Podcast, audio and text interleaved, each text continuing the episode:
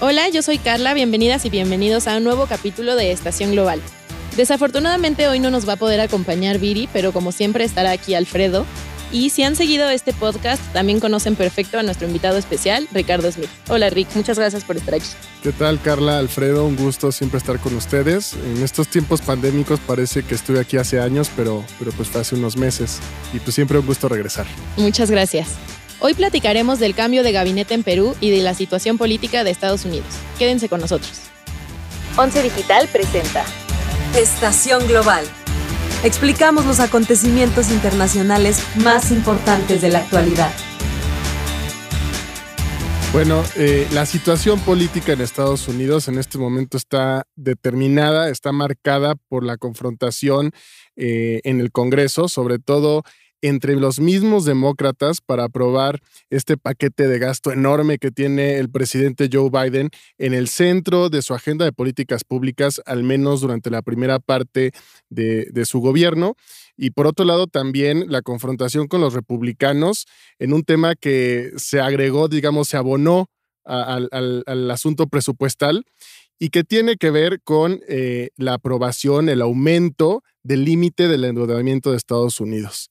Eh, digamos que se conjugó una tormenta perfecta, eh, un caldo de cultivo para, para lo que parece y es percibido por muchas personas dentro y fuera de Estados Unidos como un caos político y sin duda arriesga esta percepción sobre la capacidad de Joe Biden y de la Casa Blanca para imponer cierta gobernabilidad en el país.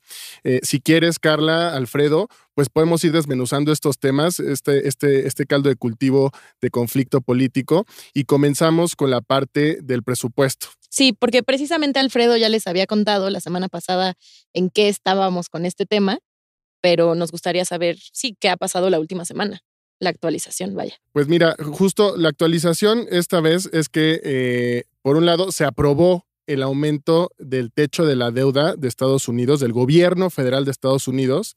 Y es que, contrario a lo que pasa en la mayoría de los países del mundo, en Estados Unidos a inicios del siglo pasado se, se introdujo esta, esta regla, esta costumbre política para que el Congreso tenga que aprobar siempre que se aumente la deuda que contrae el gobierno.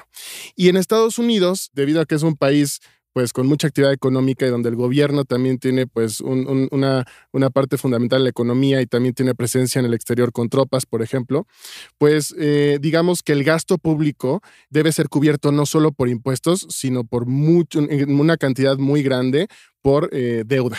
¿No?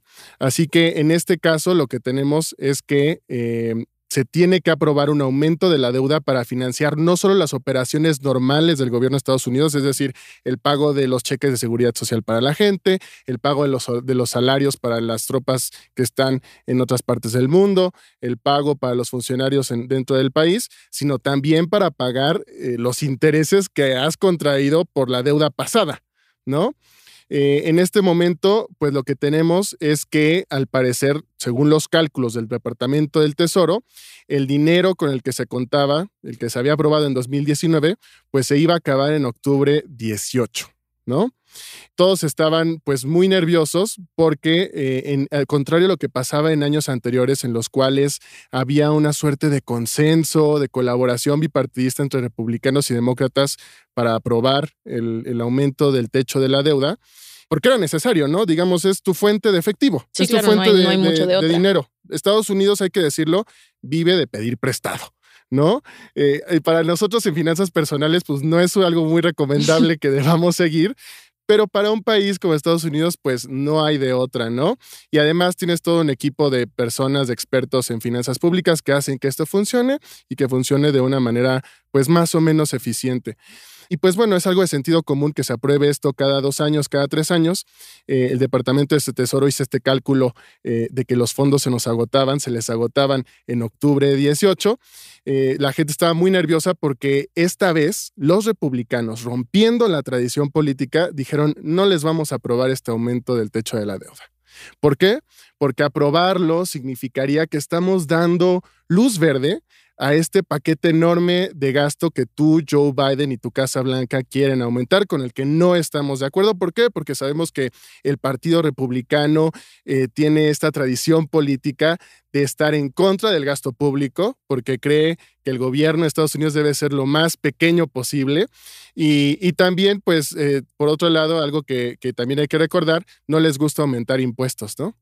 Eh, así que teníamos uh, pues una situación de confrontación en la que Mitch McConnell, quien hoy funge como el líder eh, de facto de los republicanos, él, preside la bancada en el Senado de republicanos, amenazó con no aprobar este aumento del techo de la deuda, pero finalmente él y Chuck Schumer, quien es el líder de la mayoría demócrata en el Senado, pues se sientan, llegan a un acuerdo y dicen, no, a ver, tenemos que, tenemos que aprobar al menos una extensión de corto plazo, una extensión mínima para trabajar, y acuerdan que eh, se le van a otorgar al, gobierno de Estados Unidos eh, una aprobación para aumentar este nivel de endeudamiento y para que pueda acceder a más fondos, eh, con el dinero suficiente como para llegar al 7 de diciembre. El cálculo que hizo el Departamento del Tesoro es que este monto es de 480 mil millones de dólares, más o menos eso es lo que necesitas para extender eh, esta línea de vida y pagar sobre todo tus intereses. Digamos, eh, la gran preocupación de todo el mundo es qué pasa si Estados Unidos no paga a sus acreedores, a la gente que le prestó dinero.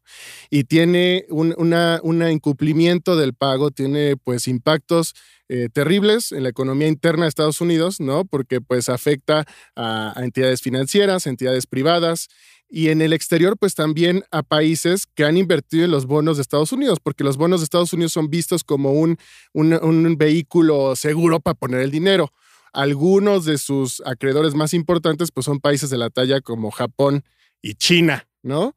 Así que estos son los dos impactos que la gente temía mucho y que ahora se han desplazado al 7 de diciembre. Les da un, un respiro. Y este aumento de la deuda, por así decirlo, da por hecho que ya se van a aprobar los proyectos de Biden o eso es una lucha totalmente aparte. O sea, con este eh, presupuesto aumentado, decimos ya eh, el, em, el proyecto de Biden es un hecho o hay peleas futuras que se tienen que librar digamos, eh, este aumento eh, temporal al 7 de diciembre es solamente para las obligaciones financieras y para mantener el gobierno durante estas semanas que vienen. Pero eh, digamos que esto es como una película de James Bond, que es Vive para morir otro día, ¿no? y, y no, es cierto porque, porque todavía queda pendiente de que se sienten otra vez estos líderes y digan, a ver, ahora sí hay que llegar a una nueva cifra, mucho más alta que 480 mil millones de dólares, para poder financiar eh, pues la deuda que vamos a contraer de aquí a dos años, por ejemplo. Hay que decirlo muy claro, en, teoría no están vinculadas eh, la aprobación del presupuesto con el aumento del techo de la deuda, sino que coincidieron temporalmente. Lo que sí es cierto es que por conveniencia política de los republicanos, pues hay motivos como para vincularlos, ¿no? Sí, negociarlos en conjunto y una está condicionada a la otra. Exactamente, Alfredo. Así es lo que estamos viviendo en estos momentos. Eh, y pues sí hay que recordar eh, lo que está pasando, el estatus que tienen las negociaciones de presupuesto, que es algo fascinante, es algo muy complejo. Y es que ahorita el principal obstáculo para aprobarlos no son los republicanos, no es Mitch McConnell, son en específico dos senadores demócratas quienes no quieren aprobar este gran paquete de gasto que le dicen el paquete de reconciliación, así le llaman, de 3.5 billones de dólares, trillions en inglés. Eh, ¿Y qué abarca este paquete? ¿Por qué es tan polémico? Bueno, primero abarca eh, pues muchos aumentos en los beneficios sociales que otorga el gobierno federal de Estados Unidos. Y estamos hablando de créditos fiscales, es decir, descuentos en el pago de impuestos a familias que tienen hijos, sobre todo beneficia pues, pues a, familias trabajadoras, ¿no? Porque siempre tener un hijo pues implica más gastos, ¿no? Así que es bueno que te descuenten dinero. Eh, también ausencias pagadas por razones médicas, subsidios para guarderías o infantiles, que pues para papás, mamás solteras es muy benéfico también.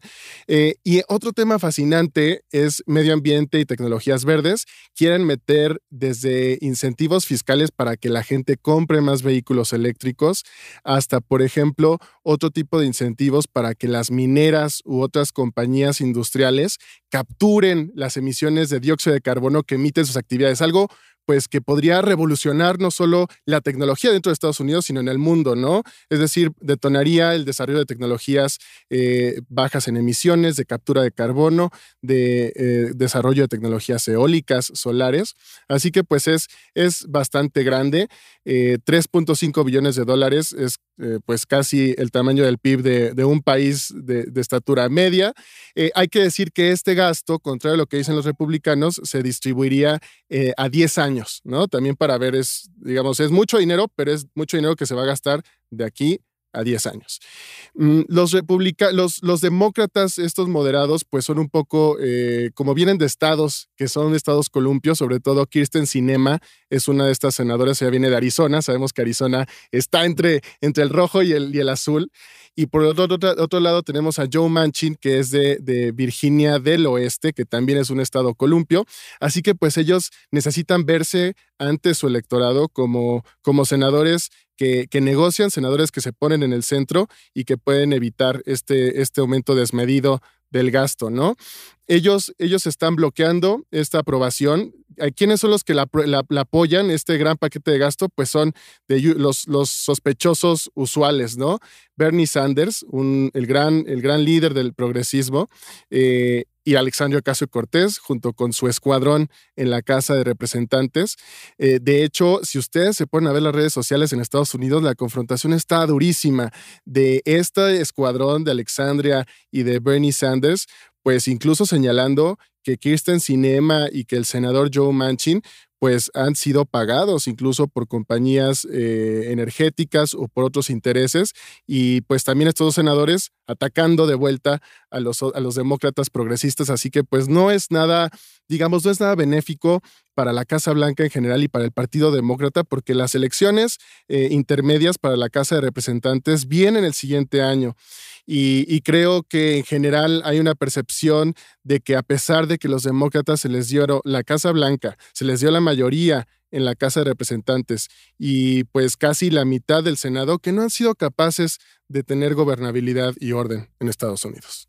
Claro, es bastante polémico ver esas divisiones dentro del mismo partido, uno pensando que pues ya Joe Biden tenía todos los poderes fácticos en, en Estados Unidos y le iba a ser fácil y pues resulta que no va a ser más complicado que eso y, pues ya veremos qué, en qué concluye este tema de, del presupuesto y del tope de la deuda. Esperemos que puedan aprobar todo lo que quieren y se pueda llevar a cabo todo, todos los programas sociales que, pues, como nos dice Rick, son bastante ambiciosos y, pues responden a la, agenda que Joe Biden eh, planteó para la presidencia. Entonces, ojalá le salga, la verdad. Pero también nos tienes que contar otra cosa que pasó eh, esta semana y que es más cerca de casa con, con la delegación mexicana eh, que participó en las negociaciones de lo que es un nuevo, una nueva iniciativa Mérida. A ver, ¿qué nos puedes contar de eso, Rick?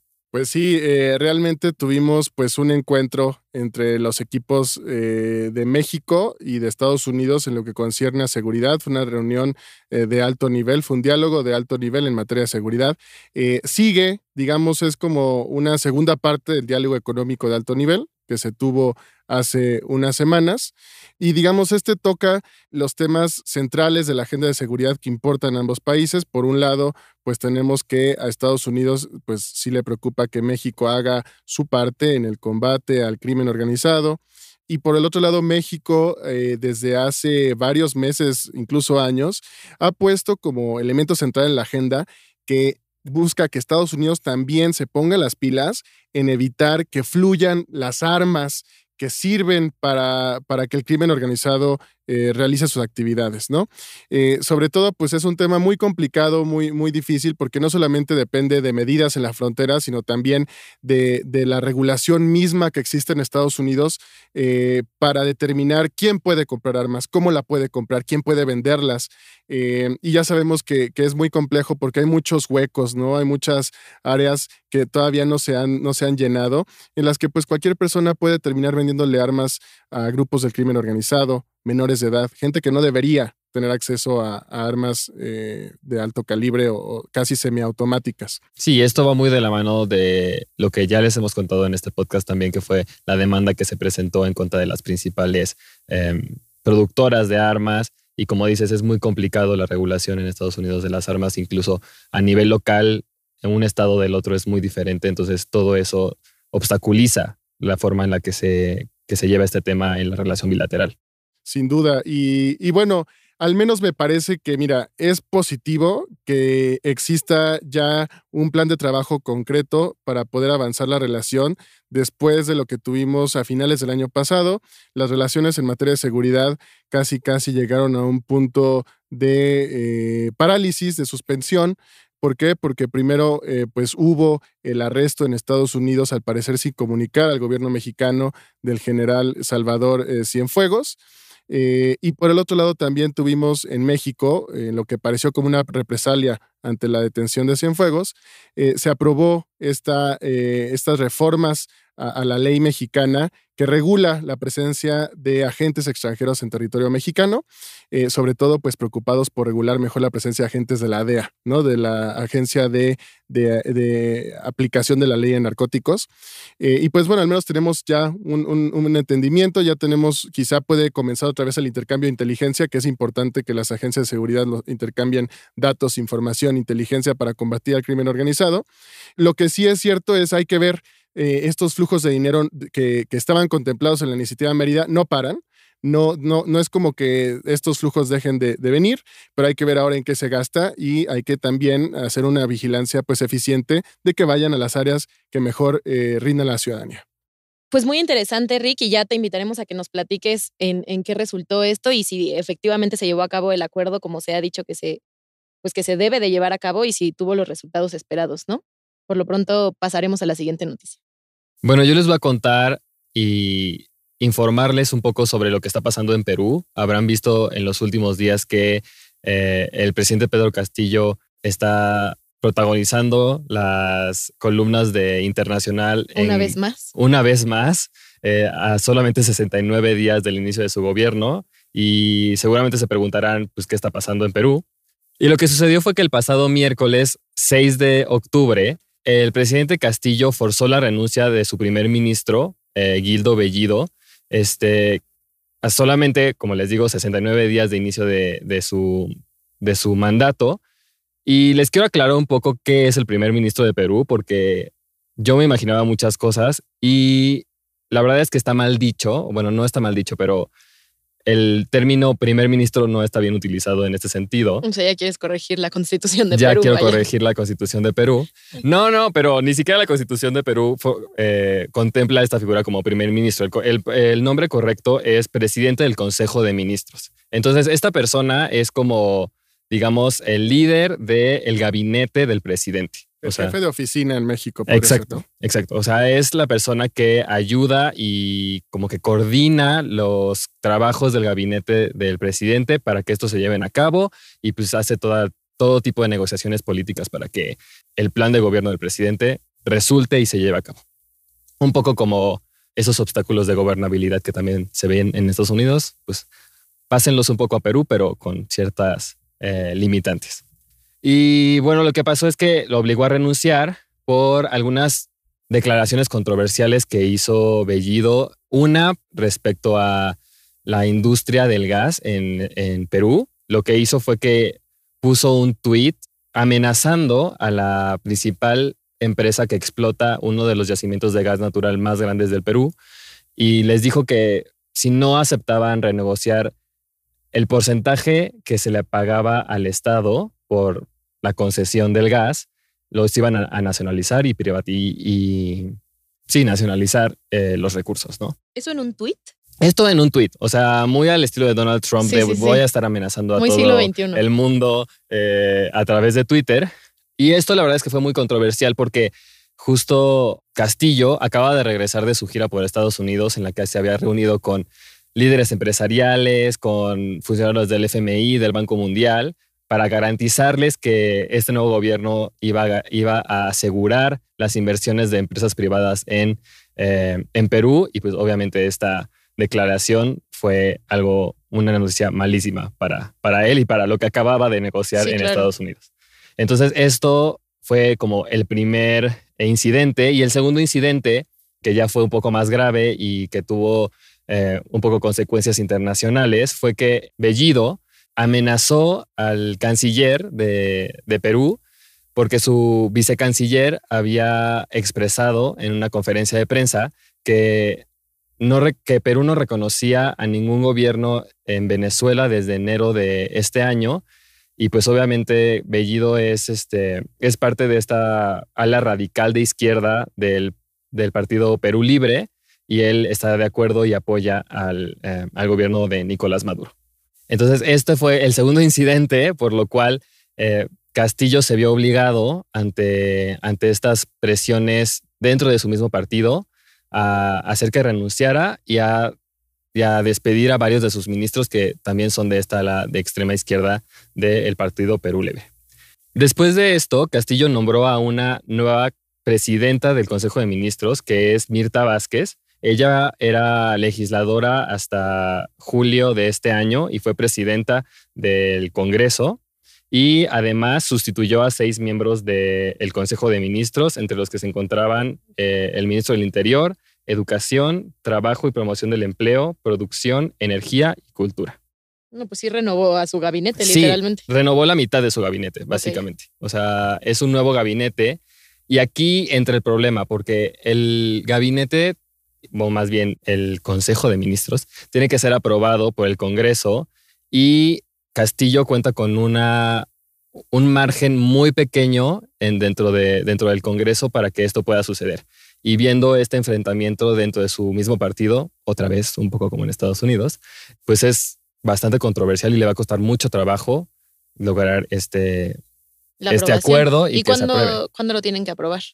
Son 30 días, entonces 30 días contando a partir del 6 de octubre, pues para el 6 de noviembre. Tendrá que haber alianzas con otros partidos. Exacto, o sea, va a tener que buscar alianzas con los partidos incluso más de centro y de derecha, porque el ala izquierda, el ala radical izquierda de su partido no, Sí, pues va, ya. no va a apoyarlo.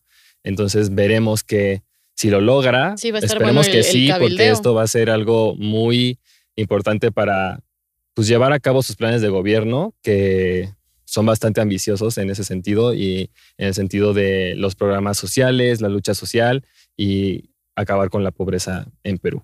Pues seguramente nos contarás en qué quedó y si efectivamente lo aprobaron. Sí, ya sabemos que Perú eh, nos gusta en este podcast, así que seguiremos hablando de ello. Es muy interesante. A mí me parece, me gusta mucho el tema de Perú, saben que lo tengo cerca de mi corazón.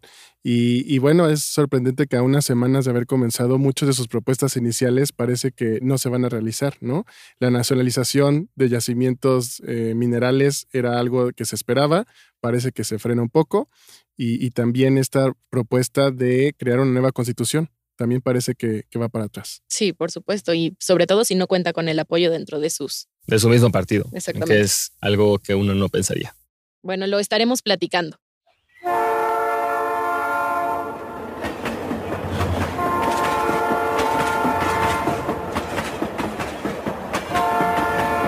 Yo por otro lado me quiero ir un poquito más lejos y hablarles de Europa.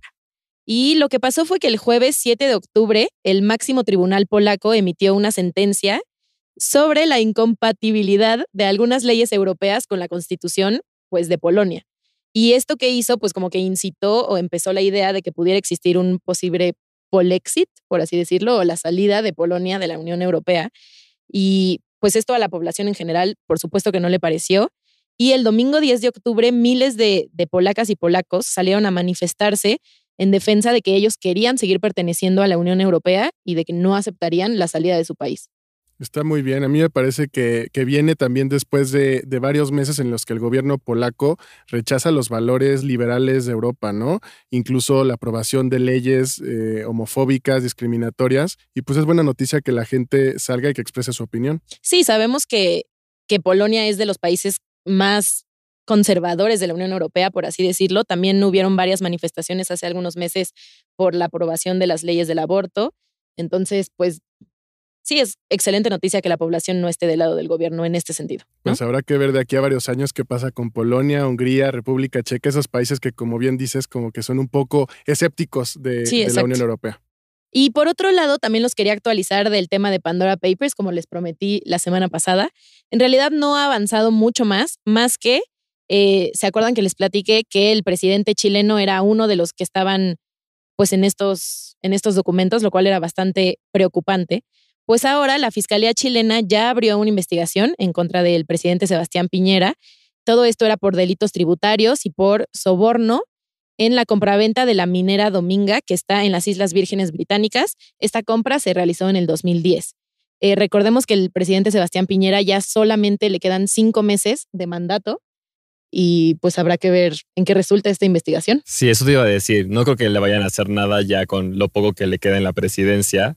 O si le hacen algo será después y, y no creo. O sea, Bueno, pero si dice sale por la mucho que le puerta hayan- delantera o la, por la puerta trasera. ¿no? Exacto. Y dice mucho que le hayan abierto una investigación siquiera. Es algo que no hemos visto en otros mandatarios que también salieron en los Pandora Papers. sí, es el primero. El primero que de esta naturaleza. Exacto. Veremos si es el primero en caer. Esperemos que Sí. vemos. no, no es cierto, no sé. Que sea un- una transición ordenada Exacto. para ser diplomáticos. Justo. que se proceda con justicia. Eh, y ya para terminar, yo les quiero contar sobre lo que está pasando desde la semana pasada en términos de la Academia Sueca. Y como saben, se están, ya se dieron a conocer los seis ganadores, o bueno, no, los ganadores en las seis categorías, porque no son seis ganadores, eh, de los premios Nobel. Voy a ir un poco en desorden, así como, como se, no, no, por, no por cómo los anunciaron, sino como yo los investigué. Entonces, les quiero decir que el premio Nobel de Medicina fue para David Julius y Ardem Patapoutian. Eh, y ellos lo que investigaron fue un poco sobre el, bueno, no un poco, un mucho, sobre el sistema nervioso humano y su descubrimiento fue sobre cómo nuestro sistema nervioso siente el calor y el frío y los impulsos mecánicos que hacen que todo funcione dentro de nosotros, lo cual es bastante interesante. Habrá que leer la investigación porque suena bastante eh, complejo y, y obviamente no se los voy a explicar aquí. Luego, eh, el Nobel de Física fue para, perdón si digo los nombres mal, eh, pero pues así como los, los leo. Syukuro Manabe, Klaus Hasselmann y Giorgio Parisi. Eh, ellos fueron premiados por sentar las bases de el conocimiento sobre cómo influye la humanidad en el cambio climático, lo cual es un tema bastante Bastante importante y este y que nos ayudará mucho, yo creo, en los en el porvenir que, como ya sabemos que en este podcast nos gusta hablar, el, cambio climático es un tema que, se- que está aquí para quedarse y durará por mucho tiempo. Y muy actual porque ya viene la COP26 en Glasgow. Exacto, exacto. Entonces, como ya sabemos, vamos a hablar de eso en algún momento. Y luego, el, Nobel, el premio Nobel de Química es para Benjamin List y David Macmillan. Y ellos lo que investigaron fue la organocatálisis asimétrica, que es como estos, es- de esto sí leí un poco y es como estas, como partículas que ayudan a que los procesos de creación de materia no sean desorganizados o desordenados. Eso es algo muy técnico, pero, pero es algo que ayuda a la producción de nuevas materias. Luego, el premio Nobel de Literatura es para Abdul Razak Gunnar. Él es un novelista eh, tanzano, o sea, de Tanzania, que ha vivido casi toda su vida en, eh, en el Reino Unido como académico y ha escrito varias novelas que se centran en el problema de la colonización en África y sobre todo en el este de África. Y cómo esto ha causado eh, un impulso a la expulsión de, de migrantes y refugiados en la, en la región. El premio Nobel de la Paz se lo llevaron dos periodistas y esto me parece increíble y Grandes muy figuras. significativo para los tiempos que estamos viviendo en este momento. Son María Reza, que es una mujer em, filipina que creó este periódico virtual, que es uno de los principales, em, digamos, opositores al régimen de Duterte y que ha existido como por más de una década en Filipinas. Y el otro es Dmitry Muratov, que es uno de los principales em, promotores de la libre expresión en Rusia, donde sabemos que Está duro. Está muy duro la, la, la censura y el control del Estado sobre los medios. Y luego, ya por último, el Premio Nobel de Economía se lo llevaron eh, tres personas, David Card, Joshua Angrist y Guido Imbens. Y básicamente ellos hicieron un estudio sobre cómo eh, los salarios mínimos no afectan a... eh, el desempleo. ¿no? El desempleo. Y básicamente la premisa es que una, una política social que incrementa los salarios mínimos no genera mayor desempleo como se, como se creía eh, como lo hemos generalmente estudiado. y como se ha estudiado por muchos años en, en, en la economía. Muchas gracias por acompañarnos. Muchísimas gracias, Rick, por haber estado con nosotros una vez más. Gracias por la invitación. Y gracias, Alfredo, como siempre. No se olviden de seguirnos en nuestras redes sociales como arroba canal 11 TV y escucharnos por las plataformas de YouTube, Spotify, Apple Podcast y iHeartRadio. Hasta, Hasta la, la próxima. próxima. Once Digital presentó Estación Global. Las opiniones vertidas en este programa son responsabilidad de quienes las emiten. El 11 las ha incluido en apoyo a la libertad de expresión y el respeto a la pluralidad. Moderado, por Carla Pausic, Alfredo Góngora y Viridiana Hernández. Coordinación de producción, Daniela Cuapio y Moisés Romero. Diseño sonoro y postproducción, Franco González. Con una investigación de Viridiana Hernández.